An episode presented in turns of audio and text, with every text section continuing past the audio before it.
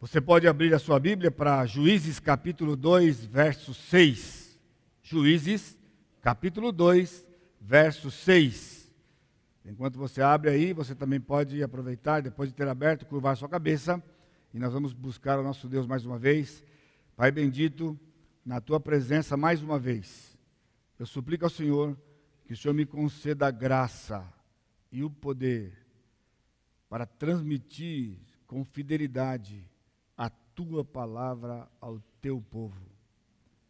Pai, que cada um aqui possa receber, vindo de ti, a justa medida para aquilo que eles necessitam dentro da tua visão, para que eles se sirvam melhor e que eles recebam as bênçãos que o Senhor tem planejado para a vida deles. E eu já te agradeço, no santo nome de Jesus, nosso Salvador. Amém, Senhor. Amém. Uma vez que o texto é longo, o pastor Sacha, semana passada, mencionou para vocês que na nossa série de juízes, nós temos textos longos, então eu não vou ler o texto, eu vou lendo à medida que eu vou explanando, assim nós ganhamos um tempinho. Eu já ganhei um tempinho do pessoal do louvor, aliás, aqui eu já começo a ver a mão do Senhor, porque quando eu estava estudando, eu pensei, não vai dar para fazer das sete e meia às oito e meia. Falei, eu vou ligar para o Daniel e pedir para ele avisar o dirigente de domingo para me entregar a palavra mais cedo. Mas eu não consegui, não consegui falar. Eu sabia que era, o, que era o Rafa que ia fazer isso, aí eu podia dar uma ordem para ele lá em casa, né? que era brincadeira. Mas eu não falei nada para ele também. E aí quando eu cheguei aqui, eu só chamei e falei, filho, vem cá, eu preciso que você me passe a palavra 7h20. Ele falou, pai, eu só tenho seis músicas hoje. Não sei, já tinha sim.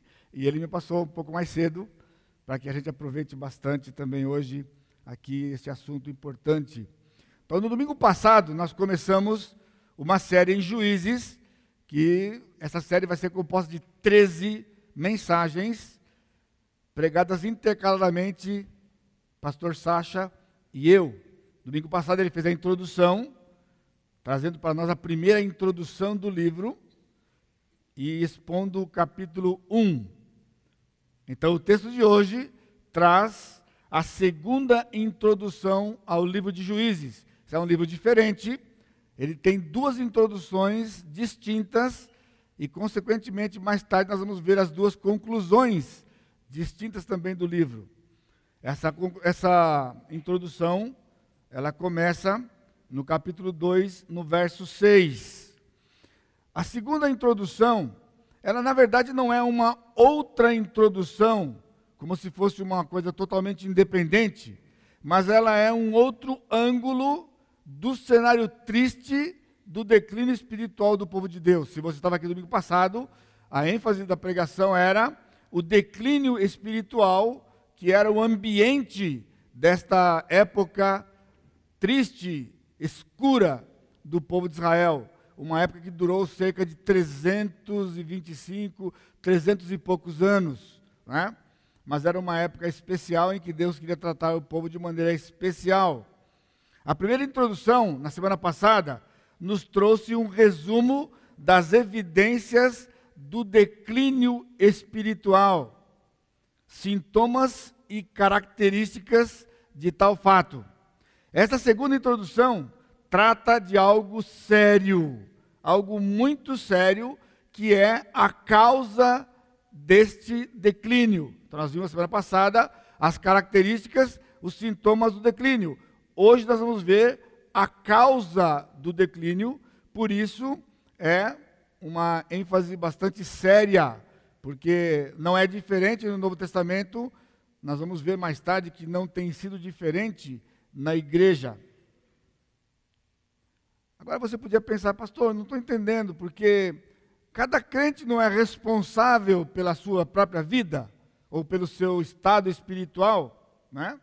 Então, mesmo que cada crente seja, ou cada alma é responsável pelo seu próprio pecado, ainda assim há uma causa para o pecado coletivo da nação no Velho Testamento e da igreja hoje no Novo Testamento. E esta causa é a liderança. Liderança. De certa forma, eu vou pregar hoje para os pastores aqui da igreja, me incluindo, obviamente, Mas não pense que você fala, poxa, eu estou livre hoje, porque o pastor vai pregar para os pastores hoje, né?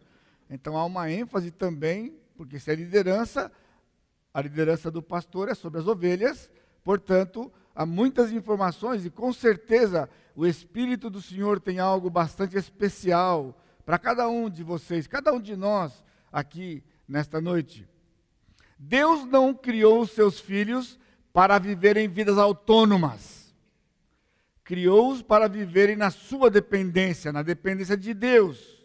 E por isso, ele lhes deu, ele deu líderes. E este modelo de liderança chama-se teocracia, que tem por definição o seguinte: o que é uma teocracia? A teocracia é Deus governando o seu povo através de um membro da raça humana estabelecido por ele.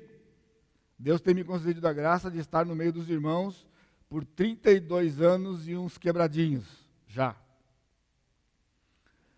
A maior transição que aconteceu aqui na igreja nesses 32 anos foi exatamente nesta área da liderança. Não foi nada planejado. Aliás, se qualquer dia, conversando com você, você me perguntasse, ou alguém me perguntar, os meus colegas perguntassem, ou perguntaram, ou perguntarem, qual foi o plano? Se eu disser que houve algum, eu sou mentiroso. Eu não houve plano. Eu tinha um sonho. O único plano que eu tinha no meu coração diante do Senhor era e tem sido e continua sendo pregar a Escritura, pregar a palavra de Deus. E assim eu cheguei aqui com o objetivo de pregar a, palavra de Deus. No primeiro culto, era uma escola dominical, domingo de manhã, eu tinha tomado posse no sábado, e eu preguei, e eu prometi para a igreja que aqui seria, pela graça de Deus, se Ele me concedesse graça e fidelidade, meu único ministério. Que eu só deixaria a igreja quando Ele chamasse a igreja, ou quando Ele me chamasse, o que acontecesse primeiro. E que, que eu não vim aqui para ficar um tempo e ir embora, né? Bom, naquele dia a reação foi muito interessante, foi até positiva, né? Hoje eu não, não vou perguntar para o pessoal, porque pastor que não vai embora, pessoal, tem duas, é, dois ângulos interessantes. Se você gosta do pastor, então é assim, puxa, que bênção, pastor nunca vai embora, nunca vou passar por aquele trauma de trocar de pastor. Aliás, eu cheguei aqui num trauma da igreja, né? Porque a igreja tinha perdido o seu pastor, a igreja amava o seu pastor e eu cheguei aqui como mal necessário. Ou seja, uma igreja precisa de um pastor. O pastor que a igreja gostava tinha ido embora, então eles precisavam de um outro pastor. E me chamaram, eu vim para cá. Né? Aliás, alguns deixaram bem claro para mim isso nos primeiros dias que eu estava aqui, né? bem isso aqui, visitando o pessoal. Eles diziam, pastor, olha, eu sei, eu vejo a sua disposição, entendeu? Mas não se preocupa comigo. Toca o ministério, né? Porque na verdade eu queria o outro pastor. Eu ouvi isso aqui N vezes, N vezes. Mas em meio a, a, esta situação, que você possa até ficar com dó de mim, não fique não, porque ali era o princípio de milagres que o Senhor faria ao longo dos anos aqui, porque no domingo de manhã eu morava no fundo da igreja e eu fui lá para frente do, do, do, do salão para abrir o salão, abrir a, as, os portões, abrir a porta e então eis que para um carro, o primeiro carro que parou, uma variante 2, não era da mãe da Cíntia, mas era da mesma cor. E parou aquela variante 2, desceu uma senhora, já de meia idade para terceira idade, muito distinta. Ela desceu e ela se dirigiu a mim e ela disse o seguinte: O senhor é o nosso novo pastor? E eu falei, sim, eu tomei posse ontem. Ela falou, infelizmente eu não pude estar na posse do irmão ontem. Eu, ela morava, morava em Engenho de Melo, lá perto de Caçapava, né? já quase em, no Rio de Janeiro. Aí então, ela disse o seguinte: Eu estou muito feliz que o senhor está aqui. Eu não pude estar ontem porque eu moro fora da cidade, mas estou muito feliz que o senhor está aqui. Muito prazer. Eu sou fulano de tal, mãe do outro pastor. Então Deus providenciou que a mãe do outro pastor me recebesse naquele dia. A primeira pessoa que chegou aqui na igreja era a mãe do outro pastor que tinha deixado a igreja e assim eu começava o ministério aqui, para pregar a palavra. A, a, segunda característica é que, se você é daqueles que não gosta do pastor, pastor que nunca vai embora, é o seguinte: não acredita, ele não vai embora nunca. Né? Então, se você gosta, você fica feliz porque ele não vai embora nunca. Se você não gosta, você fala, não tem nenhum jeito, ele não vai embora mesmo, nunca. Né? Então, aí você vê onde você está. Ambos os casos só tem um jeito, procure o Senhor. Trate com ele, porque ele pode todas as coisas, né? Se eu vim aqui porque ele trouxe, eu vou embora o dia que ele mandar embora. Então, você pode, ainda bem que você tem acesso a ele, né? Não somente eu, mas você também tem acesso a ele, de qualquer forma. Mas de todas as mudanças aqui, como isso não foi nada planejado, eu comecei simplesmente a pregar a palavra de Deus, pregar a palavra de Deus, e nós demoramos aqui na igreja 11 anos. 11 anos para fazer a mudança da liderança da igreja, sair de uma liderança tradicional, batista, para uma liderança bíblica, dentro das escrituras, como parte da minha promessa para a igreja, de que eu pregaria a Escritura e, logicamente, pregar para viver.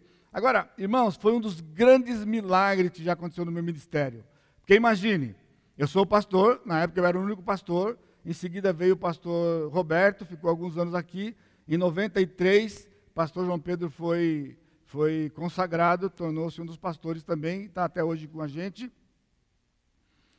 E eu comecei a ensinar para aquela igreja de uma liderança tradicionalmente batista, que é uma liderança tradicionalmente batista. Pastor e os diáconos são os líderes da igreja. E normalmente os diáconos são mais do mais, em maior número que os pastores. Pastor, numa igreja batista, ele nunca decide nada. Ele só decide se der empate entre os diáconos. Ele dá aquilo que é chamado voto de Minerva. Esse porque é um método, é um sistema de governo que é democrático. É o sistema do governo, do nosso governo, do nosso país. Né? Então, a gente é moderador. A gente traz o assunto, é discutido o assunto e depois eles votam o assunto. Se empatar, então o pastor dá o voto de Minerva e decide. Agora, se não empatar, ele nunca decide nada. Sabe que interessante? Normalmente, nas igrejas batistas, diácono tem número ímpar. Ou seja, não empata nunca. Tem número ímpar, quando vai empatar? Nunca vai empatar. Ou seja, o pastor nunca vai decidir nada, ele só vai ter que se submeter àquilo que for decidido lá pela diretoria. Né? Então eu comecei a ensinar para aqueles irmãos, ensinar, ensinar, ensinar. Agora, põe-se no meu lugar. Eu vou ensinar para a igreja de que diácono não é líder da igreja, líder são os pastores. Quem? Eu. Agora, como é que eu vou implantar essa coisa, né? De ensinar que eles não são líderes e que líder é o pastor. E só tinha eu e o pastor Roberto depois como pastores. Você imagina o que vai dar isso aqui, né? Não vai dar. Então eu sabia de uma coisa: eu vou pregar, eu vou viver, mas nunca vou implantar. Porque eu não posso implantar, isso é golpe, golpe, né? Já vai dizer golpe do Brasil, golpe de Estado, isso é golpe na igreja, né? Então o que eu fazia? Pregava, pregava, pregava, pregava, cada vez que o assunto tocava, né? Eu pregava, mas não podia implantar. Agora eu vivia. Como é que eu vivia? Quando nós tomávamos uma decisão naqueles moldes, dava certo, amém, tudo bem. Quando dava errado, eu, na próxima reunião, eu pedia perdão para os diáconos, ia no púlpito e pedia perdão para a igreja. Aí eles falavam assim, eu me lembro até, pastor, mas o senhor não tem que pedir perdão. Nós que decidimos na outra, na outra reunião, na reunião do mês passado, nós que tomamos a decisão aqui. Eu falei, isso aqui é o que aconteceu, eu também sei. Esse é o sistema de governo nosso, mas não é o da Bíblia. Porque perante Deus, eu sou responsável por isso aqui. E eu devia ter interferido. Como eu não interferi, então eu que pequei contra os irmãos, mesmo que eles não concordassem, mas eu pedia perdão para eles, é o que eu podia fazer, e pedia perdão para a igreja. É assim que eu devia fazer, ensinar e viver. Um dia, eu, eu comecei a, a, reunião mensal, e quando eu fui começar a reunião, um diácono pediu a palavra, e ele disse assim, pastor, posso lhe fazer uma pergunta? Eu falei, pode. Ele disse, até quando o senhor vai pregar uma coisa e viver outra? Aí eu senti aquilo meio agressivo, né? E eu, ainda, eu lembro que eu falei assim, mas, irmão, isso aqui não acontece. Ele disse, acontece sim. Aí eu fiquei, bom, por que esse camarada sabe que eu não sei, né? Eu estou pensando na coisa da minha vida pessoal, né? Porque ele, eu falei, irmão, nós estamos na diretoria. O irmão pode colocar o que é que, o que, que é que eu prego e não vivo. Então ele disse assim, pastor, o senhor tem ensinado já por alguns anos de que, pastor, que diácono não é líder na igreja. Eu não quero a mão de Deus na minha vida, eu não quero a mão de Deus na minha família. Eu sou diácono e sou líder. E hoje eu estou entregando meu diaconato, porque se eu sou diácono, eu não sou líder. E se eu sou líder, eu sei lá que nome que eu vou ter aqui dentro, o senhor vai dizer que nome que é. Irmãos, naquela noite, cada um dos diáconos simplesmente fez a mesma coisa. Começando pelos mais novos, depois indo para os outros de mais idade, e naquela noite, todos os diáconos entregaram, sem eu ter feito absolutamente nada. Nada. E naquela noite, começou um processo, e o pastor João Pedro liderou o processo de mudar o estatuto da igreja para ser aquilo que nós somos hoje, uma igreja liderada por pastores, e os diáconos fazem o trabalho deles, como está na Bíblia, em Atos capítulo 6. E eu louvo a Deus pela vida do Carlos e Caraí, e dos 25, né, junto com ele, 26 diáconos da nossa igreja, que tem feito o trabalho que a Bíblia dá para eles de aliviar os pastores para que nós nos dediquemos à oração e à palavra. E então, eles é que vão cuidar do rebanho. Se você não sabe ainda e você é membro da igreja, todos vocês estão divididos nos 26 diáconos. Eles têm cerca de 30 de vocês no grupo deles. É onde eles vão trabalhar, visitar você, acompanhar você, ajudar você na parte material, enfim. E se houver necessidade, então ele vai encaminhar para nós, ou vai pedir para você falar conosco, ou vai falar conosco para irmos procurar você e ajudarmos você. Então isso é, agora você imagina, nós temos hoje quase 600 aqui em frequência. Como que nós poderíamos cuidar, né? Dar contas para Deus? Então essa é a teocracia. Deus governa o seu povo através de um membro da raça humana escolhido por ele.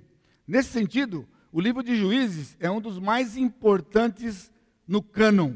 Dos 66 livros, um dos mais importantes com respeito à liderança é este livro de Juízes. Por quê? Porque ele deixa claro a importância de um líder, as consequências da falta dele, o perigo de um líder longe de Deus apontando para o líder perfeito, que é o Senhor Jesus Cristo, que governará em retidão e estabelecerá um reino eterno. É isso que a Escritura diz. Acompanhe comigo. Ele teve início em Adão. Deus criou o jardim, Deus criou o homem, criou Adão e Eva, e ele colocou Adão para governar sobre todas as coisas. Essa é a palavra que está em Gênesis capítulo 1. Depois de Adão, nós tivemos Noé.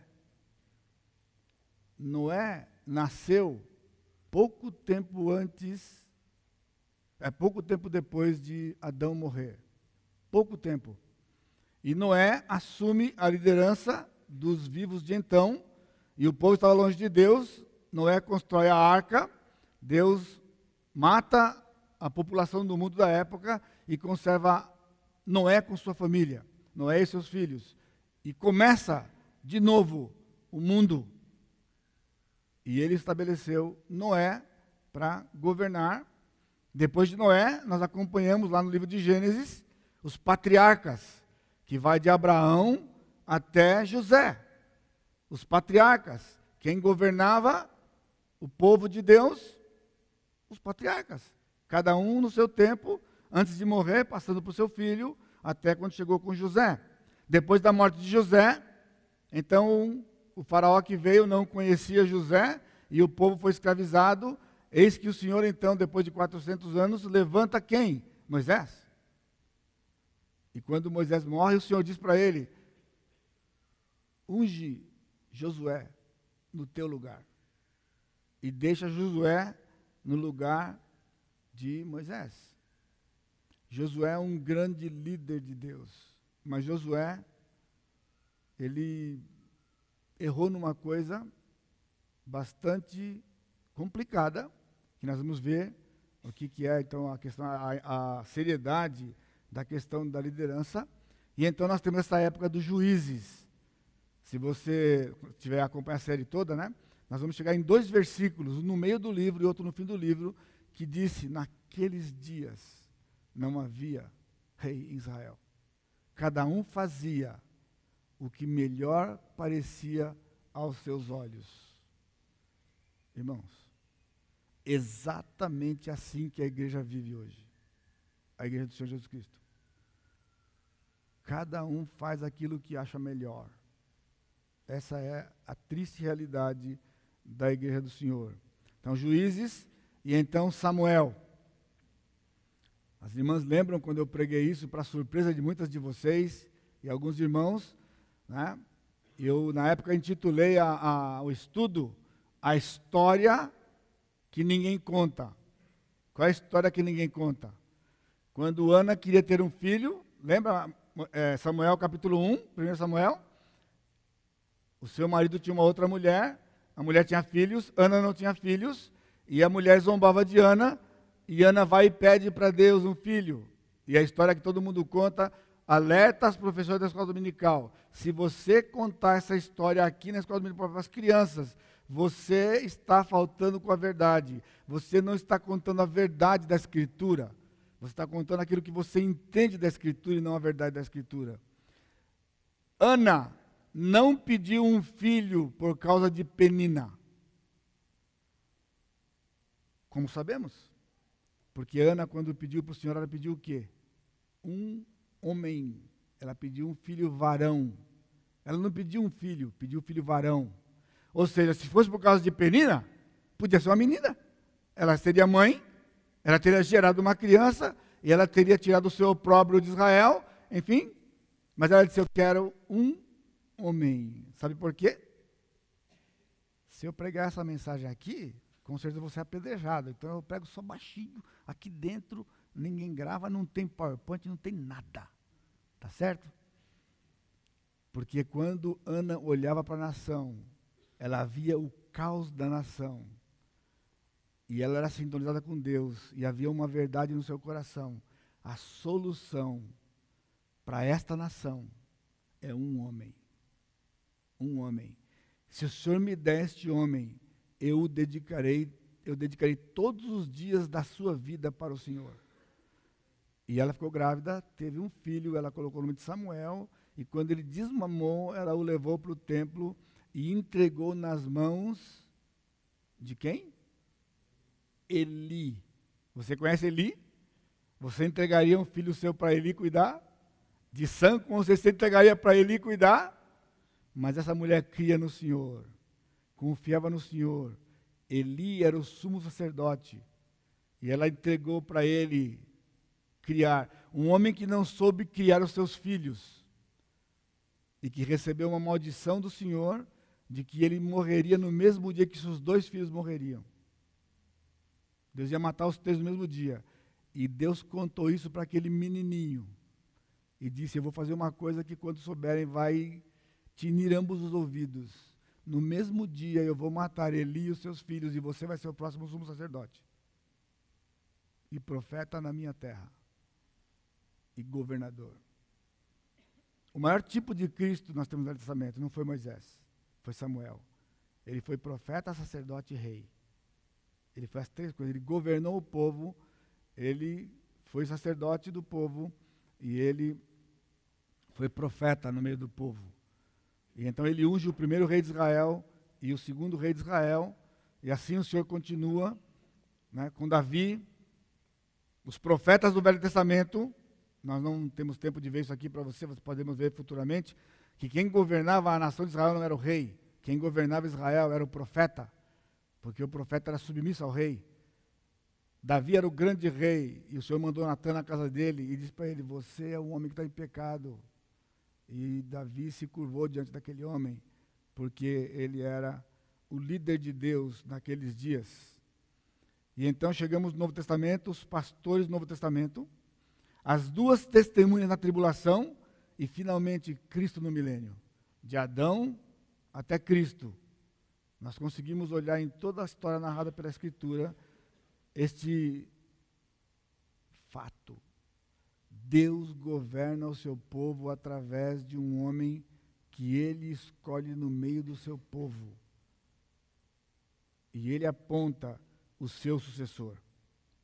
A compreensão de juízes para a nossa igreja é de suma importância.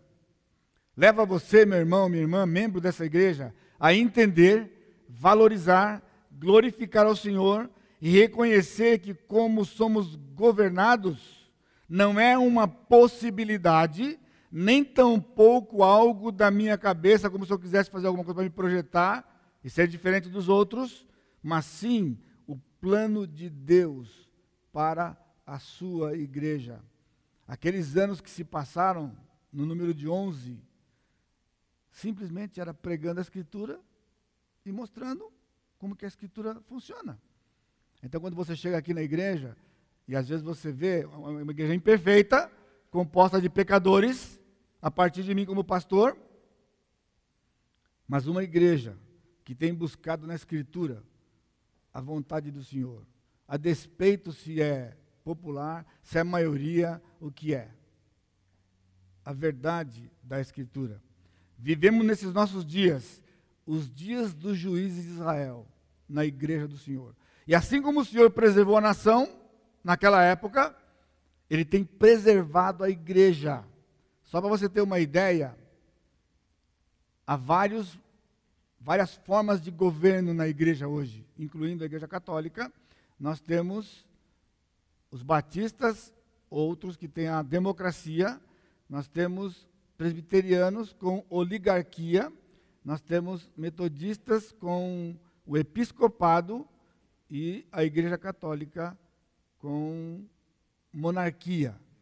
São quatro sistemas de governo no meio da igreja e a teocracia que algumas igrejas têm implantado ao, ao redor do mundo e crescendo pela glória de Deus nesses dias, porque depois de quase dois mil anos, o povo tem entendido e tem estado cansado do que não funciona.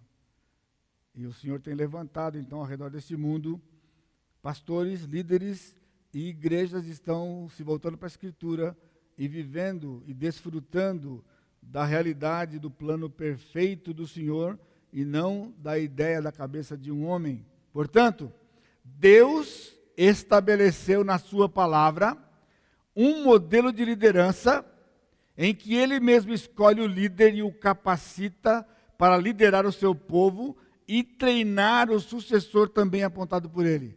Essa é a frase. Não está no PowerPoint, vai para o site, mas você pode escrever aí, se você quiser. Deus estabeleceu na Sua palavra um modelo de liderança em que Ele mesmo escolhe o líder e o capacita para liderar o seu povo e treinar o sucessor, também apontado por ele. O Senhor não apontou um sucessor para Josué, porque Deus tinha um plano. Mas Josué falhou de não ter treinado um sucessor, porque ele foi treinado por Moisés por mais de 40 anos para ocupar o lugar de Moisés. Deus tem me concedido a graça até aqui de fazer uma transição nestes moldes, com o pastor Sacha, num processo que já dura 10 anos, que vai ter uma, mais um passo futuramente, aqui daqui poucos anos, dois anos provavelmente, nós vamos ter uma mudança em que o pastor Sacha vai assumir a liderança da igreja, a liderança do ministério pastoral. Eu e o pastor João Pedro vamos continuar no ministério, mas a liderança passa a ser do pastor Sacha. Dez anos, irmãos, dez anos. Não dez dias, nem muito menos dez meses, dez anos. Recentemente eu tive no, aniversário de 60 anos do seminário que eu me formei, e eu encontrei com colegas e foi triste ouvir dos meus colegas. Coisas tipo, já tentei fazer, não consegui fazer, puxaram meu tapete duas vezes. E não sei como é que vai ser.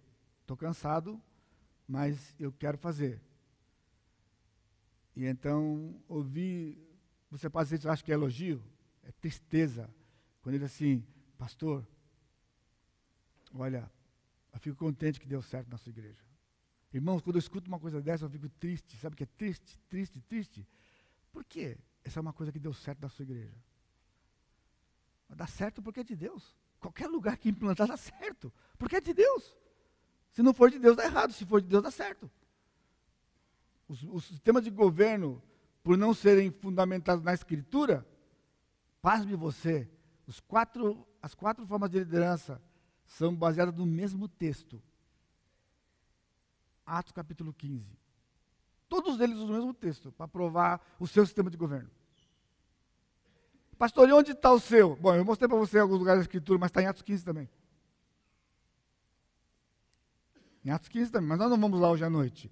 Deus estabeleceu um modelo de liderança em que ele mesmo escolhe o líder e o capacita para liderar o seu povo e treinar o sucessor também apontado por ele.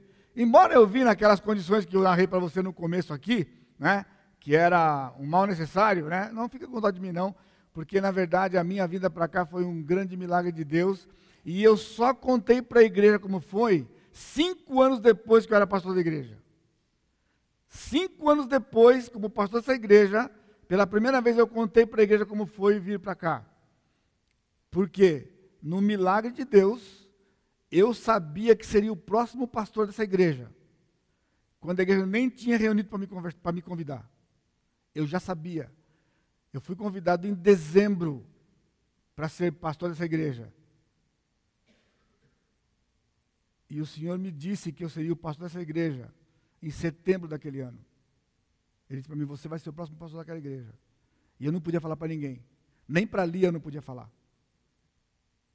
E eu aguentei de setembro até dezembro, quando a igreja mandou uma carta para mim. Os irmãos, né, João Pedro na época, Farias também já era da, era da época aqui. Se vocês lembram, a igreja montou uma comissão de púlpito, tinha dez nomes. Eu não era nenhum dos dez. Eu não era nenhum dos dez. Portanto, a igreja não tinha a menor intenção de me chamar para ser pastor daqui. E quando a igreja fez isso, o senhor já tinha me chamado lá e disse: Você vai ser o próximo pastor daquela igreja. Tá bom. Agora, para ser o pastor lá, você tem que me chamar. Adianta eu dizer que eu vou ser o pastor? Não pode chegar lá, irmão, estou aqui porque eu sou o próximo pastor da igreja. Então eles dividiram a equipe em duas partes, duas, dois grupos. Um foi para Rio Claro e outro foi para São Paulo no seminário. O primeiro da lista, pastor Israel Bjork, o marido da irmã Vilma Bjork, que faleceu ano passado. Chegaram na casa dele lá em Rio Claro, pastor, nós temos aqui com uma comissão de púlpito, a igreja, tá, tá, tá, tá, tá, tá, e o senhor é o primeiro da lista e nós queremos convidar o senhor. Ele disse, irmãos, eu agradeço muito a honra de me chamar, mas eu não estou com plano de sair daqui de... Israel tinha sido meu professor no seminário, eu não estou com plano de sair daqui. Eu posso indicar um nome? Pode. Pastor Edson. Aí ele indicou meu nome. Aí o pessoal que foi no seminário, foram procurar o, o, o diretor do seminário, se o diretor tinha um nome para indicar de ex-aluno, e eu, o diretor disse assim, eu posso indicar um nome? Pode, pastor Edson. Então, quando eles se reuniram, os dois grupos tinham meu nome, e eles entenderam, poxa, então acho que é para a gente colocar na lista, né? Uh, colocar na lista. Dois. Ele falou, olha, bom, como foram dois votos, vamos colocar ele no primeiro da lista, então logo depois do Raul Bjork. Eu passei a ser o segundo da lista, depois do Bjork, Bjork declinou, portanto, o primeiro da lista. Ou seja, Deus concretizava no seu, o seu plano, no tempo e no espaço. E eu simplesmente estava lá esperando as coisas acontecerem. Você entende? Esse é um milagre de Deus. E eu cheguei aqui para poder pregar a palavra do Senhor. Juízes 2, de 6 a 9. Vamos lá, rapidinho. Juízes 2, de 6 a 9. A importância do líder Havendo Josué despedido do povo, foram-se os filhos de Israel, cada um a sua herança, para possuírem a terra. Serviu o povo ao Senhor todos os dias de Josué e todos os dias dos anciãos que ainda sobreviveram por muito tempo depois de Josué e que viram todas as grandes obras feitas pelo Senhor a Israel. Faleceu Josué, filho de Num, servo do Senhor, com a idade de 110 anos, sepultaram no limite da sua herança em Timnat-Heres, na região montanhosa de Efraim, ao norte do Monte Gás. Essa descrição aqui é exatamente a descrição que aparece no fim do livro de Josué. Se você voltar uma página só, você vai ter Josué capítulo 24, a partir do versículo 29.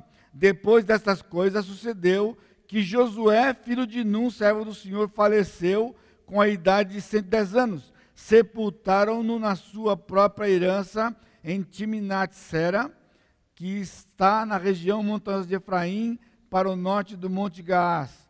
Serviu, pois, Israel ao Senhor todos os dias de Josué e todos os dias dos anciãos que ainda sobreviveram por muito tempo depois de Josué e que sabiam todas as obras feitas pelo Senhor a Israel. Versículo 28. Então Josué despediu o povo, cada um para a sua herança. Então, se você acompanhou a leitura, você pode comparar aqui. É exatamente o mesmo texto, só que está em ordem inversa. Aqui ele começa pela morte de Josué. Josué está falando sobre, é, narrando aqui, né? E lá no livro de Juízes, o Senhor começa quando ele despediu o povo, eles foram para a sua herança, e então o Senhor diz que o povo serviu ao Senhor enquanto Josué estava vivo. 110 anos de idade, Josué governou o povo, aí provavelmente por uns 40, 50 anos. E o Senhor recolheu o seu servo, ainda havia anciãos. Se você conhece a história do Velho Testamento, era a segunda geração. A primeira geração que saiu do Egito com Josué e Moisés morreram no deserto. Então entrou na terra prometida os que eram de 20 anos para cima. A segunda geração. E agora aqui nós temos a terceira geração que morreram, que eram o pai, da, eh, eram os filhos daquela, daquela segunda geração, mas só que houve uma outra geração que não conhecia o Senhor nem os feitos do Senhor. Depois da morte de Josué, então permaneceram vivos anciãos, e eles tinham presenciado as obras do Senhor. E o povo continuava seguindo ao Senhor. Então, se você estava aqui domingo passado, aquela narrativa de que Manassés não matou o pessoal e fez aliança com o pessoal, foi depois da morte de Josué. Enquanto Josué estava vivo, o povo seguia o Senhor. E o povo conquistou a terra, e Josué matava todo mundo onde ele chegava, ele destruía, como Deus disse, mata todo mundo, inclusive mulheres e crianças. Não pode deixar um vivo na terra. Toma posse da terra que eu dei para vocês. Se você é um bom observador, né, vai perceber que o lugar em que eles enterraram Josué aparece com uma diferença aqui, né? No texto de Juízes é Timnat Eres e no texto de, de Josué ele coloca Timnat Sera. Na língua hebraica, são as mesmas letras, trocada a primeira pela última letra. E aqui é algo interessante, porque a narrativa, a narrativa de Josué foi dada pelo próprio Josué. Então, portanto, o lugar era Timnat Sera. Mas os líderes de Israel propositadamente mudaram o nome do lugar para Timnat Eres porque Eres, se você vê, o S tava, mudou de lugar daqui para lá. Né? Eres significa sol. Então aquele homem era lembrado por quê? Porque um dia, pelo seu poder dado por Deus, ele fez o sol parar por quase um dia inteiro. Por isso, no seu túmulo, o lugar que foi enterrado era Timinate, que era o lugar da cidade, com o qualificativo sol, para que todo mundo se lembrasse deste homem, grande instrumento de Deus, que fez milagres pela parte de Deus. Então, Deus mostrando para o povo de Israel: enquanto Josué estava vivo, o povo seguiu o Senhor. Quando Josué morreu, os anciãos que tinham presenciado e acompanhado Josué morreram, o povo de Israel entrou num declínio espiritual sem precedente na história do povo de Israel.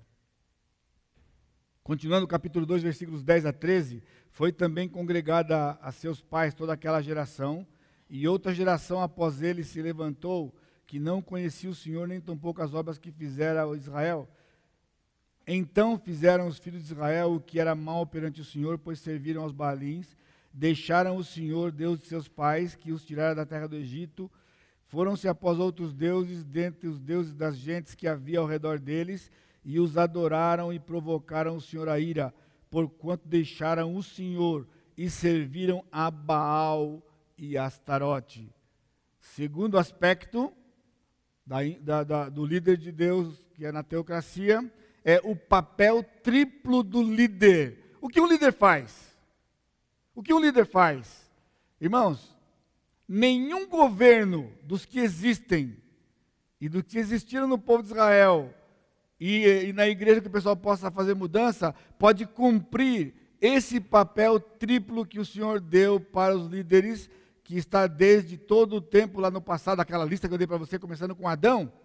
Há um papel triplo. Primeiro, levar o povo a obedecer o Senhor.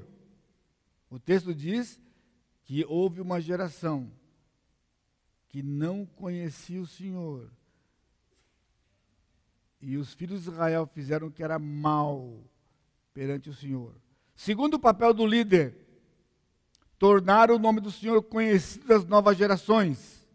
Outra geração que não conhecia o Senhor, nem as suas obras. O verbo conhecer aqui é um conhecer subjetivo por experiência. Significa que aquela geração que veio depois da morte de Josué não experimentaram Jeová. Então não é que eles não, não, não sabiam dos fatos, eles sabiam dos fatos, eles ouviram os seus pais contarem do que o Senhor havia feito, mas eles não presenciaram, não viram nada, por isso foram para outros deuses. Papel do líder é dar conhecimento às outras gerações. Quando ele morreu, a próxima geração que veio não experimentou mais o Senhor, porque não tinha líder, então o Senhor se irou contra o povo e decidiu não se manifestar mais no meio do povo, até que tivesse um outro líder. Você está escutando? Você está entendendo o que é negócio da liderança?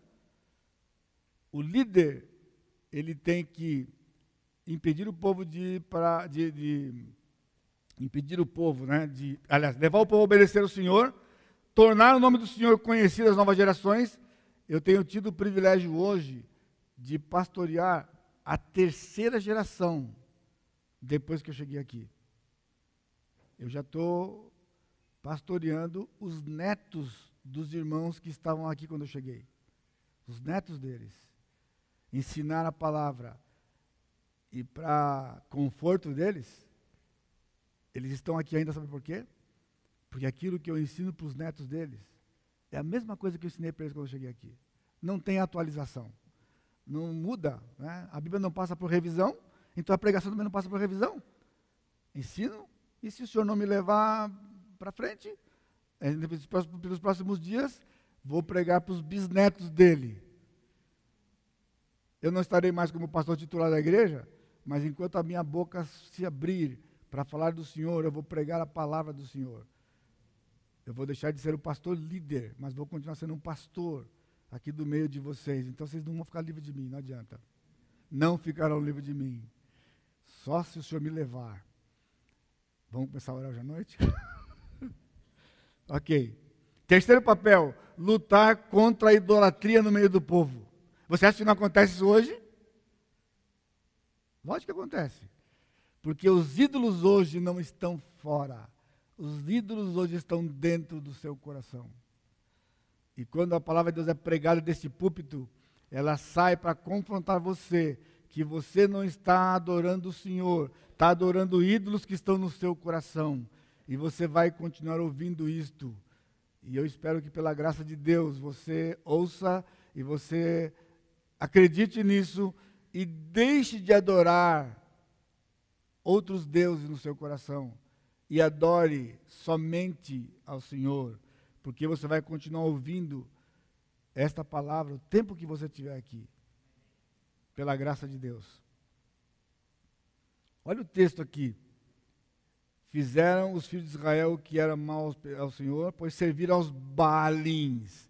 Baalins é um nome plural, é o plural de Baal. Baal significa senhor. Baalins, senhores. Então o texto diz que eles serviram aos senhores da terra. Havia vários senhores ali em Canaã. E Israel passou a adorar vários deles. Então não confunda, né? Quando você vê Baal lá, ele não é um só. Porque Baal, por ser uma palavra genérica, ela vai ter que ser qualificada. Então você vai ver Baal Zefon, Baal Berite, Baal, alguma coisa, porque Baal é senhor, senhor fulano de tal, é o sobrenome dele. Né? Então, aí no texto, continuando aqui no versículo 13, ele diz: Porquanto deixaram o Senhor e serviram a Baal e Astarote. Astarote também é uma palavra plural. Astarote é o plural de Asterete. Asterete é o singular, é a parte feminina, ou seja, Baal representa os deuses masculinos da terra e Asterete representa a deusa, a feminina da região. Astarte, Astarte, que vem do mesmo nome, é o nome de uma deusa, é Vênus dos Círios. O povo a, na Síria, lá onde tem a capital Damasco, de onde tem Sidom, que ficava bem, bem ali na, na divisa com Israel ao norte, né? Então eles, os sidônios adoravam Astarte. Então lembre-se, Astarote é, é plural. Portanto, Astarote e Baalins, eles representam as divindades do lugar. E acredite, Israel se envolveu com todas elas, não apenas uma, mas todas elas da terra. Por isso o Senhor se encheu de ira, porque ele foi trocado por vários deuses, deuses pagãos, tanto deuses masculinos como deusas naquela época. Então eram nomes que representavam. Agora você entende a importância e o que acontece num lugar onde não tem líder? O povo se corrompe. Agora, de novo, só lembrar você, eu falei no começo da mensagem que eu ia pregar para os pastores da igreja, me incluindo, mas também para você. Sabe por quê? Porque numa igreja como a nossa, que a gente tem buscado viver o que a Escritura diz e viver a liderança bíblica, a questão é, quando você não crê e não se submete à liderança bíblica, e mais do que isso, quando você se pastoreia a si mesmo. O mal desta época são ovelhas que se pastoreiam. Elas não permitem ter um pastor sobre elas. E nisso, pessoal, porque às vezes existe aquela, aquela essa rixa entre as denominações, né? Então o Batista acha que o método dele é melhor, o presbiteriano dele é melhor, e, e, o, e, o, e, o, metodista, o dele, enfim, enfim, eles ficam discutindo uns com o outro lá, não é? O fato é de que nenhum deles realmente nasceu na Escritura. Foram homens que vieram para a Escritura e, num equívoco teológico, começaram a desenvolver métodos de liderança para o povo de Israel, para a igreja, mesmo que Deus tinha toda uma história de milênios governando o seu povo desde a criação lá no jardim. Por quê? Porque o homem de hoje, o que ele quer? Poder. Então, nesse sentido, o que é o Batista? A Assembleia decide. Esse é, é o, é o que está popular, né? Porque todo mundo tem direito de falar. Na hora que vai falar, você fala, a Assembleia que decide para onde vai. Por quê? Porque é tudo votado e a maioria decide, a minoria segue a maioria. Irmãos, na letra é muito legal. E logo no começo aqui da igreja já comecei a experimentar isso de maneira bastante terrível. Eu ainda muito novo, muito cheio de gás, né? Com muitos sonhos no coração, fui fazer uma campanha, fui fazer uma, uma, uma conferência em Goiás, Anápolis. Quando eu cheguei lá, tinha uma fábrica de bancos, bancos de igreja. E nós tínhamos aquelas carteiras do cinema, quem lembra? Que as mulheres ficavam todo domingo no meu pé, que rasgava a meia da mulherada lá elas vinham para cima de mim. Né? Rasgava a meia da mulherada, porque naquela época a mulher não usava calça comprida, só saia. Então elas chegavam lá, a hora que sentava, que levantava, rasgava a meia. E aí queriam que eu indenizasse as meias dela. Eu falei, filho, que põe calça comprida. Não, não pode, calça comprida é pecado. E assim por aí, é, por aí fora, né?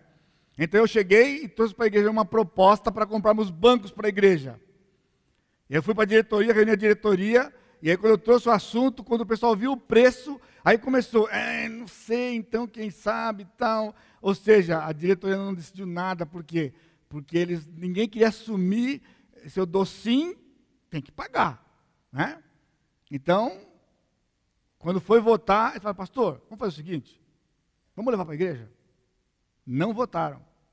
Então ninguém decidiu. Vamos levar a igreja. Vamos ver qual é a tendência da igreja. Sabe o que aconteceu? Na Assembleia, a Assembleia refletiu a diretoria. Que quando eu trouxe para a igreja, passou para comprar os bancos por 26 a 19. Pode olhar na ata da Assembleia, está lá. 26 a favor, 19 contra. Para comprar os bancos. E eu falei comigo assim, quando eu olhei, eu tava, o pessoal estava meio que orando, eu abri um olho assim, só rasguei um olho assim, para ver o pessoal que estava votando contra. Ah, pastor, por que o senhor fez isso? Ué, porque no papel a minoria segue a maioria. Mas na prática, como é que funciona? Irmão, vamos ter que pagar o banco essa semana. Eu votei contra. Eu não vou ajudar. Votei contra. Votei contra. Não fui eu que votei para comprar. Mas a lei diz, o que, que diz a regra parlamentar? De que a, a minoria segue a maioria. Não, não, não, não, não. Eu votei contra. Então, quando eu rasguei o olho, o pessoal que votou contra, o, o povo da grana, pessoal. O povo da grana votou contra. E eu falei, eu vou comprar? E como vai fazer para pagar esse negócio aqui? Então eu tomei uma decisão. Não comentei com ninguém, só com os outros pastores. Nós não vamos comprar banco coisa nenhuma. Não vamos comprar banco. Bom? Então quem reclamar vai conversar com a gente, vai conversar comigo. Eu vou explicar porque nós não vamos comprar, mas não contei para ninguém. Esperei o pessoal vir falar comigo. Bom, deixa eu ver. 8 e 12. 30 anos depois, será que alguém vai me perguntar ainda sobre aquela votação? Vocês nem sabem que teve votação disso aqui hoje. Uma irmã, uma irmã, passados alguns meses, falou assim: Pastor, e aquela coisa dos bancos lá, afinal de contas, vai chegar aos bancos? Falei: Não, irmão, não vai chegar aos bancos, nós não compramos os bancos. Ah, não compraram? Ah, então tá bom. Ninguém perguntou. Você entende por que não perguntaram? Porque vai que a pessoa pergunta e fala, tá bom, você pode dar um chequinho aí. Quem vai perguntar se vai comprar, dá o chequinho? Ou seja, não compramos e ninguém perguntou nada, mesmo que passou em assembleia. Ninguém perguntou. Por quê? Porque quando envolve dinheiro, pessoal, a regra não funciona. Porque aquela ideia, ninguém segue ninguém, cada um segue a si mesmo. Aquilo que você compra, você paga, aquilo que você não compra, você não paga. Sem contar que divide, divide, porque unanimidade de votos, pessoal, só na revista do Walt Disney. Porque não tem unanimidade na maior parte das vezes. É tantos contra tantos, e a igreja, ou seja, o pastor promove a divisão da igreja todo o tempo. Não demorou, pessoal, logo que eu cheguei aqui. Eu decidi que não ia fazer um casamento aqui na igreja. Não vou fazer o casamento. E aí o pessoal entendeu, chamaram outro pastor para fazer o casamento, aí me procurou para casar na igreja, no físico, lugar físico da igreja. E aí eu chamei o casal, expliquei para eles, né? E aí eu falei, bom, eu vou ter que conversar com a diretoria. Terminou a escola dominical, nem almocei. Eu saí visitando cada diácono para dizer para eles qual era a minha decisão com respeito àquele pedido que eles nem sabiam que tinha sido feito. Eu comecei pelo parente mais próximo do casal. Era um diácono da igreja, eu procurei falei, irmão, aconteceu assim, assim, assim, assim. Eu estou tomando a decisão de permitir que eles casem aqui na igreja. Então estou colocando para você, porque se alguém perguntar para você, você tem que saber explicar por que, que eles vão casar na igreja. Fisicamente aqui, né? Porque aquela história. Quem vai fazer o casamento? É o pastor? Não. Por que não é o pastor? Aí quando soubessem que eu não ia fazer o casamento, o que, que ia acontecer? Mas por que ele vai casar na igreja se não é o pastor que vai fazer o casamento? Só que o outro grupo assim, não tem nada a ver, o pastor é dono da igreja. Sabe o que significa isso? Igreja está dividida. E eu disse, eu não vou levar esse assunto para a igreja, porque se eu levar eu vou dividir a minha igreja. Porque quando souberem que eu não vou fazer o casamento, aqueles que forem, né, pastor não vai, se o pastor não vai fazer o casamento, ele, se ele não concorda, eu também não concordo. E eu falei assim, pastor não concorda, é problema dele, eu vou no casamento assim, e vou, ou seja, divide a igreja.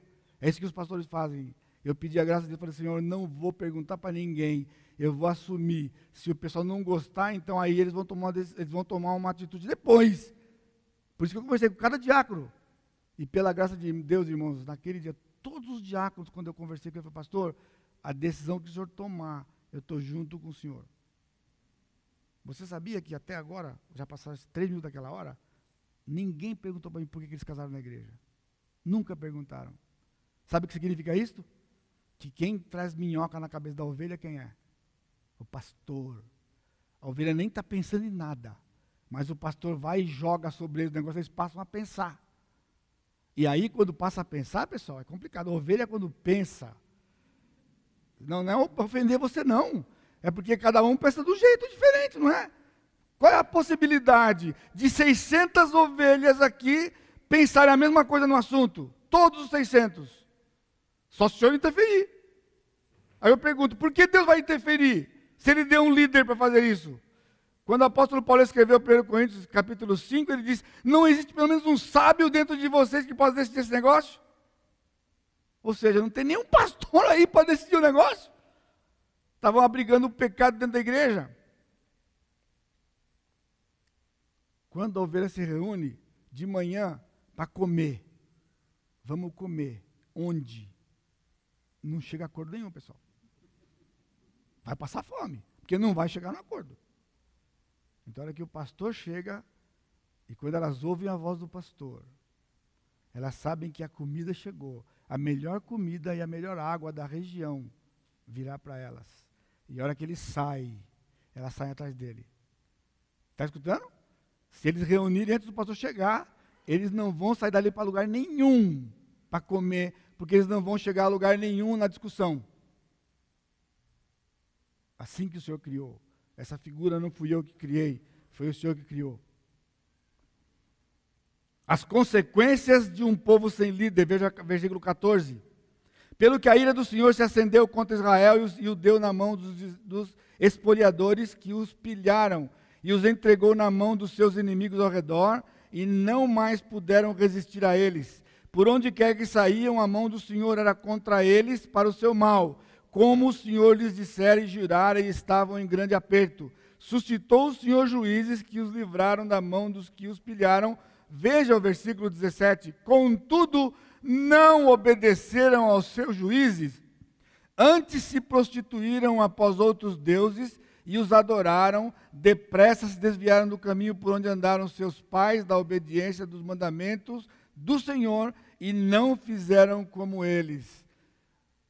A ira do Senhor se acendeu, o Senhor se voltou contra o povo. Essa é a consequência de um, de um, povo, sem, de um povo sem líder. Um povo sem líder tem a ira de Deus sobre eles.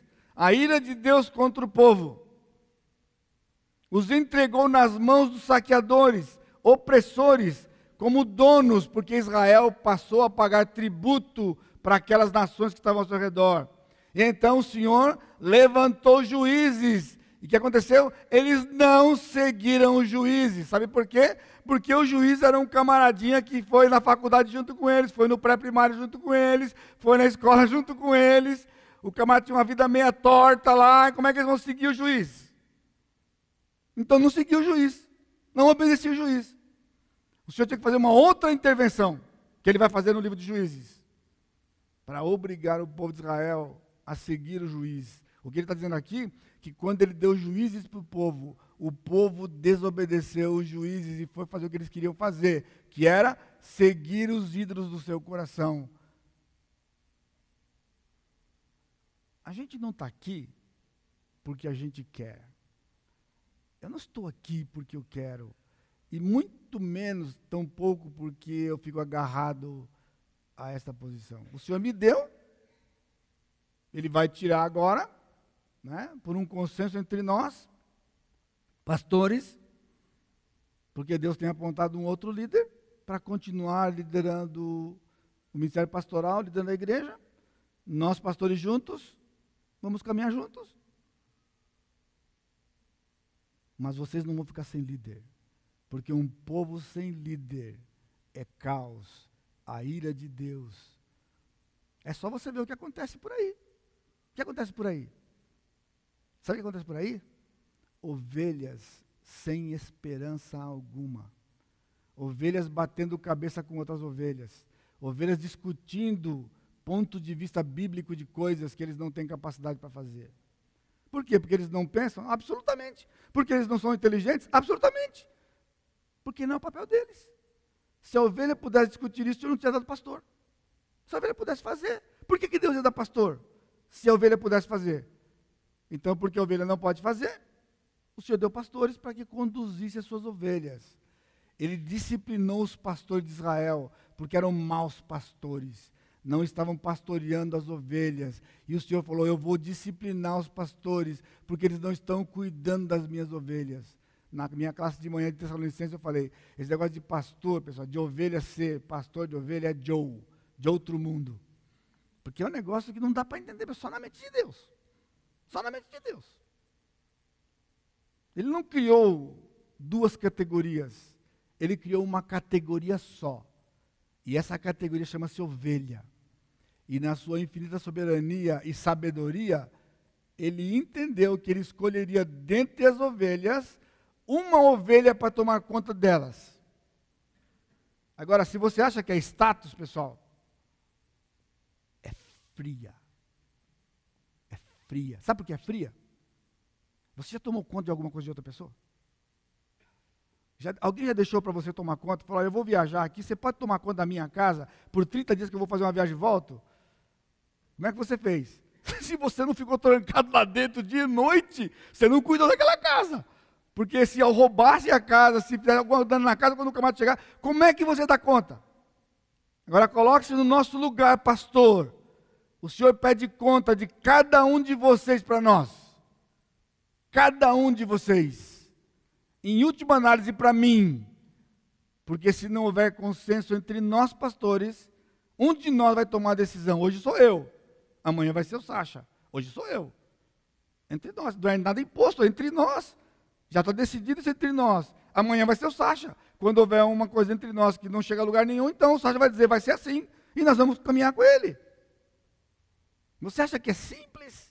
Você acha que é status? O pastor fica lá na topo da cadeia alimentar. Isso aqui não é selva, pessoal. Isso aqui é a igreja, rebanho do Senhor. Fria. Porque chegar para o Senhor, ele e aquela ovelha, e aquela ovelha, e aquela ovelha. Senhor, chega, chega. Sem contar que nós, pastores, não escolhemos ovelhas.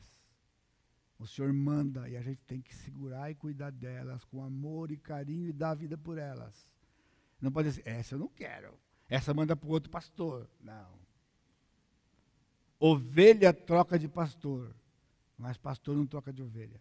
Quando a ovelha não está satisfeita, ela vai para outro aprisco. Esse pastor não serve mais. Ela procura outro. Ela vai. Agora, você já viu algum pastor falando, não quero mais essa? Não, não responde, porque eu sei. Quando o pastor troca de igreja, o que ele está fazendo? Sabia?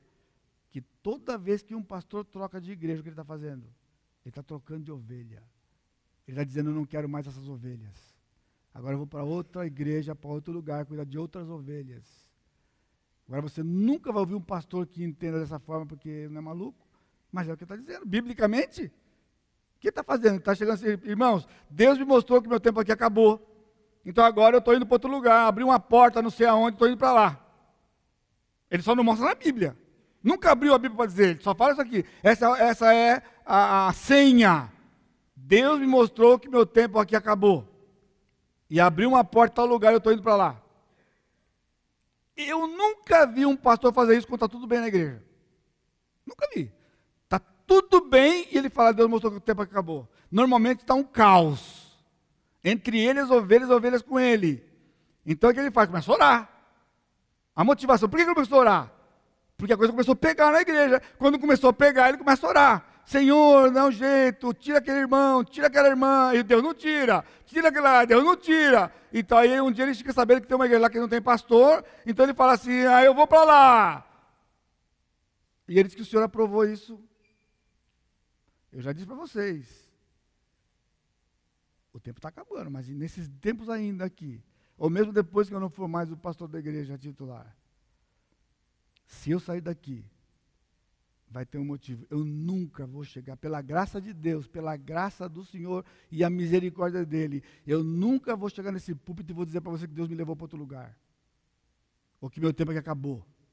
O dia que meu tempo acabar aqui, ele me leva para a glória. Entendeu? Eu espero que você fique confortável com isso e não desconfortável com isso. Porque eu não tenho, eu prometi para vocês que eu ia abrir a Bíblia para vocês e dizer. Então, se eu não posso abrir a Bíblia, eu não posso dizer. Porque eu não vou conseguir mostrar para você um versículo. Agora, eu posso perder. Pela fidelidade. Se eu for infiel, então eu vou perder. Eu posso perder se você não seguir mais. Eu corri esse risco esses 30 anos. Fazendo mudanças, fazendo mudanças, de um dia ovelhas se reunirem e falaram, não, não quero mais o senhor. Você acha que eu ia impor? Nada, vocês não querem mais? Então eu vou embora. Senhor, eles não me querem mais. Então eu estou indo embora, porque eles não me querem mais. Aí eu deixar Deus tratar isso aqui. Eu não vou criar resistência, pessoal. Porque criar resistência com vocês é criar resistência com Deus.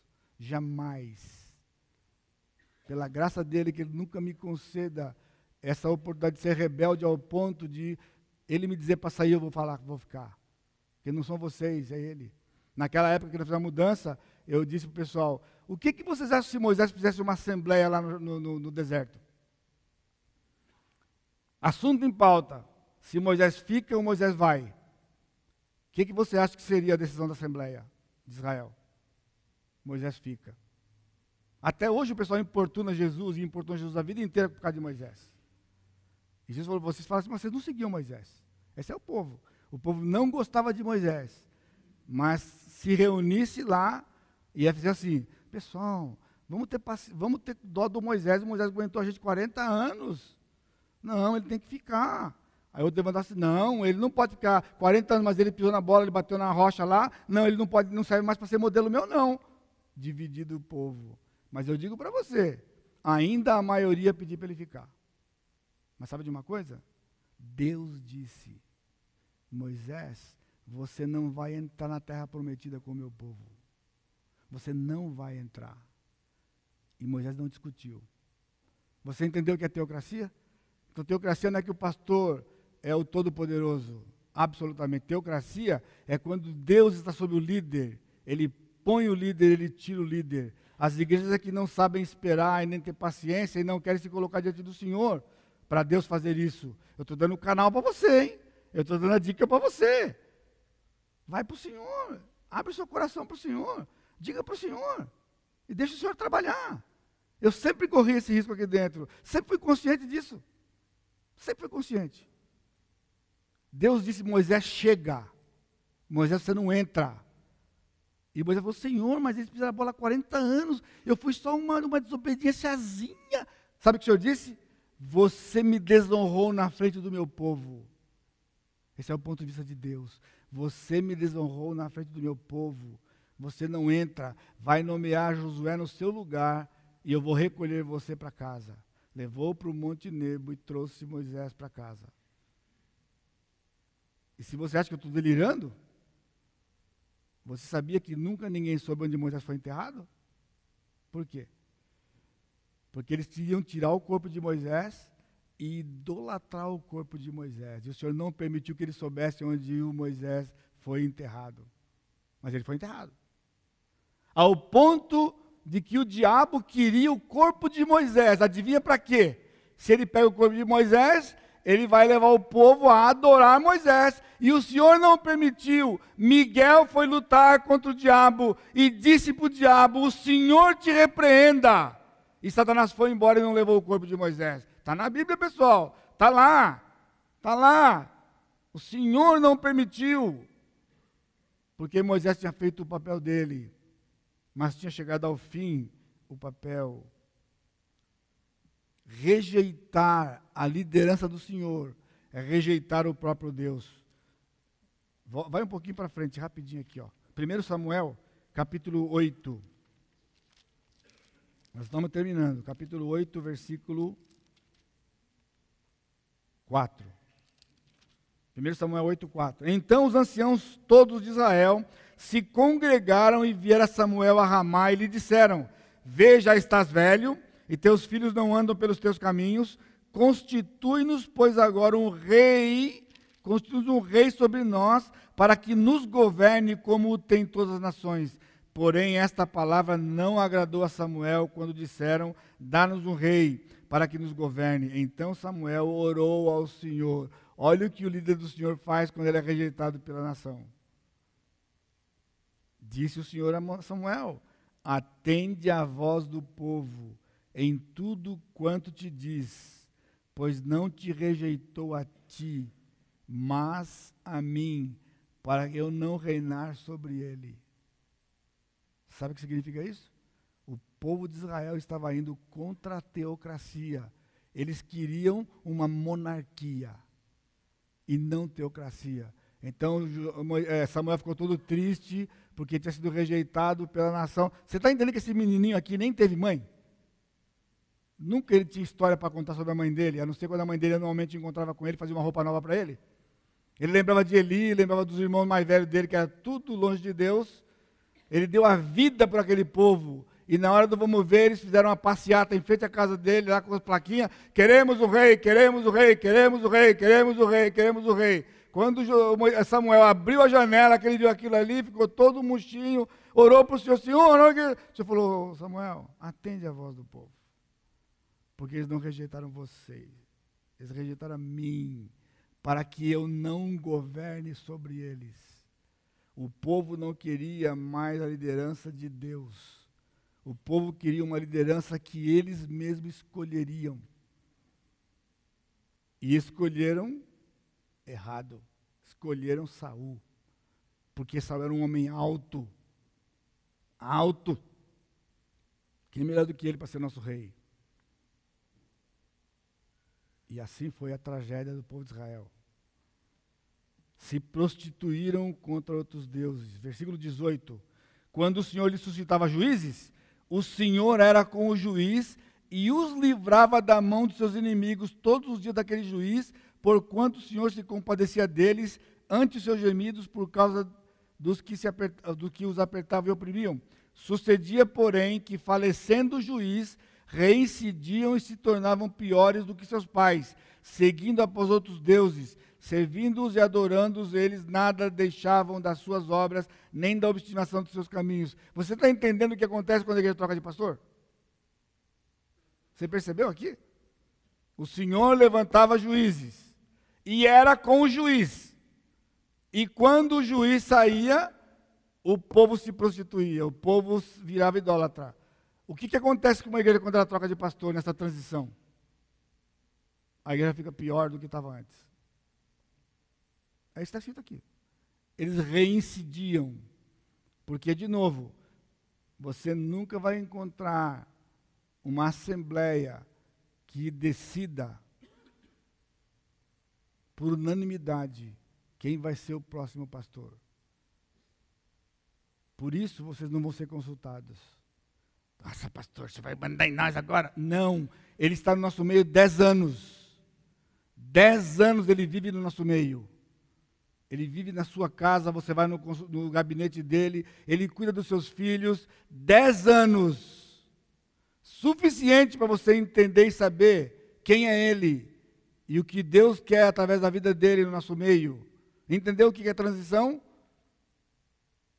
Israel não queria isso. Israel queria um rei que eles escolhessem. Então a igreja quer escolher o seu novo pastor. E quando ele chega, tem os que gostam dele, os que não gostam dele, até que troque por outro. Três, quatro anos. Aí entre nós pastores tem uma piadinha que diz o pastor, o pastor troca de igreja quando acaba o sermão topical. Quando acaba os tópicos, os tópicos da Bíblia, ele muda de igreja, para começar tudo de novo na igreja. Agora, se ele prega expositivamente, ele tem a Bíblia inteira para pregar, é inesgotável. Eu já preguei 31 mensagens em Atos 2, de 37 a 42. 31 mensagens. E não tem duas mensagens iguais naquele texto, que é o texto da nossa visão. E se eu ficar mais tempo aqui, eu pregar, se eu pregar 50 vezes no texto, vai ser, serão 50 mensagens diferentes, porque cada mensagem tem um dia, tem um momento, tem um coração esperando naquele momento que é o seu coração ávido pela palavra do Senhor. É assim que funciona com o líder do Senhor, é assim que funciona com a palavra do Senhor. A teocracia aqui está descrita. Deus levantava juízes. Ele abençoava o juiz E o povo seguia o Senhor enquanto o juiz estava vivo. Quando o juiz morria, o povo ia atrás de outros deuses de novo, até o Senhor levantar um outro juiz, porque eles eram locais. Eles não eram juízes que cuidavam da nação inteira. No local que eles eram levantados, levantado, então eles governavam. Nós vamos pregar, eu vou pregar para vocês na, na escala aí, Gideão, é um dos meus prediletos. Quando o anjo aparece a Gideão e fala para ele, vai nessa tua força que você vai libertar Israel. Ele fala, ah Senhor, o que é dos nossos pais que eles disseram que o Senhor fez um monte de coisa, abriu o mar vermelho, ou seja, está dizendo, eu não vi nada. Ele disse, meus pais falam um monte de coisa, meus pais falam um monte de coisa, você entende? Então não é que eles não conheciam de ouvir, eles não viram. Gideão estava todo desconsolado, porque ele ouvia a história dos seus pais, dos seus avós, mas não viu nada. Não via nada. Por quê? Porque Deus era contra a nação. Deus era contra a nação. Por isso que Gideão pediu para fazer aquele teste do, do novelo de lã. Se você pedir uma prova para o Senhor, incredulidade. Significa não tem líder no meio do povo. Não tem líder, então você tem que usar desse tipo de recurso. Deus não usa esse tipo de recurso porque Deus fala para você através do líder se ele estiver fiel à sua palavra. É a palavra de Deus para você. Portanto, o declínio espiritual, último aspecto, o declínio espiritual e a falta de liderança então, quando não tem liderança, o declínio espiritual acontece. Mas, irmão, mais triste do que não ter um líder fisicamente é quando a ovelha não entende, não acata e não se submete ao líder de Deus. Você que é novo na igreja talvez não sabe disso. Né? Você não presenciou isso, né? O último foi o Sacha e o Fábio. Aqui no nosso meio, ninguém chega pastor. Primeira coisa. Segundo, quando alguém tem chamado e ele passa por esse processo de ser reconhecido pela igreja, o dia que a igreja reúne para aceitá-lo como pastor, ele só é pastor se for unanimidade. Se tiver um voto contra, biblicamente contra, ele não é pastor. Você está entendendo? Então não é só para você que não é maioria, para nós também. Um que tiver um princípio bíblico é maioria aqui dentro. E ele não é pastor. É assim. Por quê? Porque no dia que você diz, ele é meu pastor, você está dizendo, eu vou me submeter a ele porque ele é meu modelo. Eu olho para ele e eu posso segui-lo, eu posso imitá-lo. Aqui, a gente não põe pastor goela abaixo das ovelhas. Por isso ninguém chega pastor aqui. E quando eu encontrei com Sacha, Sacha estava se formando no segundo mestrado dele, e eu disse para ele: Irmão, você tem performance para ser pastor titular de qualquer igreja no Brasil. Então, significa que você tem um campo aberto no Brasil para ir para qualquer lugar que você quiser, de norte a sul. Agora, nós da igreja queríamos saber se você gostaria de vir para fazer uma transição de ministério comigo. Só que tem um pequeno detalhe: você não vai chegar pastor lá.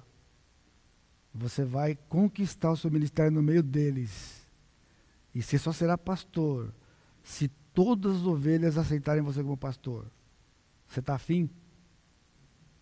Ele orou, veio para cá, ficou um ano no nosso meio, e ao final daquele ano, ele me procurou e falou: Pastor, eu quero me submeter a esse processo, porque ele é o processo de Deus, é bíblico. E ele começou o processo, que já demora seis anos, como pastor da igreja, vivendo no meio de vocês, pregando a palavra de Deus para vocês, testemunhando para vocês, sendo modelo. Você entende a segurança? Então a segurança não está em mim, não está na minha cabeça, a segurança está na palavra de Deus. E nós fazemos isso com muito temor do coração. Todos nós, com muito temor. Por isso, pense no seu coração. Quem é o seu pastor? Será que você não, você não tem sido pastor de você mesmo? Isso é idolatria. Isso é rejeitar o Senhor como seu Deus. Porque está na palavra. Israel não queria o líder de Deus e Deus disse: eles não me querem. Constitui o rei para eles, porque eles vão aprender de jeito mais difícil. E Israel entrou num declínio que terminou com o cativeiro das tribos do norte na Assíria e das tribos do sul na Babilônia.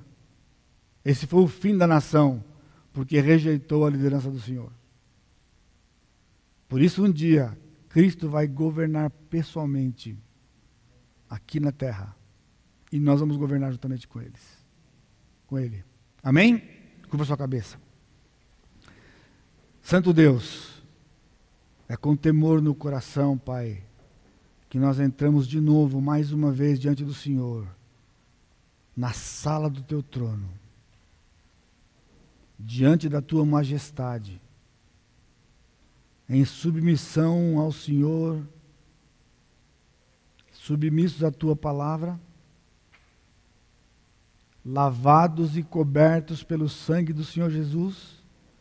Por isso ainda estamos vivos diante do Senhor, para agradecer ao Senhor o teu amor para conosco. Pai, o Senhor tem nos amado. O Senhor tem se mostrado presente neste lugar. O Senhor tem agido neste lugar. Somente pela tua graça, pela tua misericórdia e pelo teu grande amor para conosco. Pai, continua usando este corpo para a proclamação do Evangelho. Pai, que os teus filhos aqui possam ter um momento solene no seu coração diante do Senhor e responderem quando o Senhor está perguntando. Eu tenho constituído líderes no vosso meio, mas você continua liderando a sua própria vida. E essa não é uma substituição boa. Essa não é a substituição que vem de mim, o Senhor diz. Pai, derrama graça sobre os teus filhos. Abre os olhos para que eles possam entender. Isso aqui não é coisa de homens. Isso é do Senhor. E que eles possam entender que o lugar de segurança para eles como ovelhas é debaixo do Senhor como supremo pastor pela liderança que o Senhor tem colocado e constituído. Nos conceda a graça, Pai, de continuarmos fiéis à tua palavra, fiéis diante do Senhor. Somente pela tua misericórdia e graça. E agora que a graça do Senhor Jesus Cristo, o amor de Deus Pai e a consolação do Espírito Santo de Deus seja com todo o teu povo hoje e sempre. Amém, Senhor. Amém.